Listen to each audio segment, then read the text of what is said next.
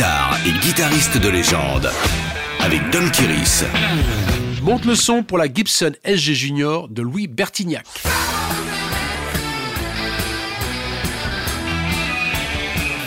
À la fin des années 50, la firme Gibson a l'intuition que le monde de la musique est en pleine révolution. Désormais, ce sont les adolescents qui achètent en masse des instruments pour jouer du rock and roll. La marque change donc son image de père tranquille rassurante pour s'adresser aux jeunes. En 1962 est mise sur le marché la SG pour Solid Guitar. Maniable, son corps massif est allégé de toute fioriture pour rendre sa forme ergonomique.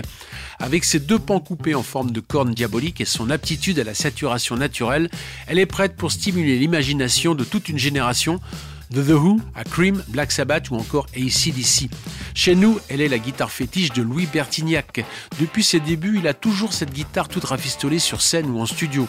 C'est pourtant une SG Junior, le modèle le plus basique de la gamme, avec un seul micro P90. Généralement branché dans un ampli Vox à lampe et sans autre effet que les doigts de notre virtuose nationale, elle est le prolongement ludique de sa personnalité. Il raconte souvent comment, lors d'un voyage aux États-Unis en récompense de son bac, l'être suprême lui est tombé entre les mains. Pour quelques dizaines de à la fin de son périple rocambolesque, il a pu s'acheter cette guitare de légende. À son retour des States, il a aussitôt formé avec son compagnon de route, Jean-Louis Aubert, le groupe Téléphone. La suite, eh bien, vous la connaissez. Depuis, cette Gibson SG a continué de bourlinguer et l'emporte encore les stigmates comme une relique.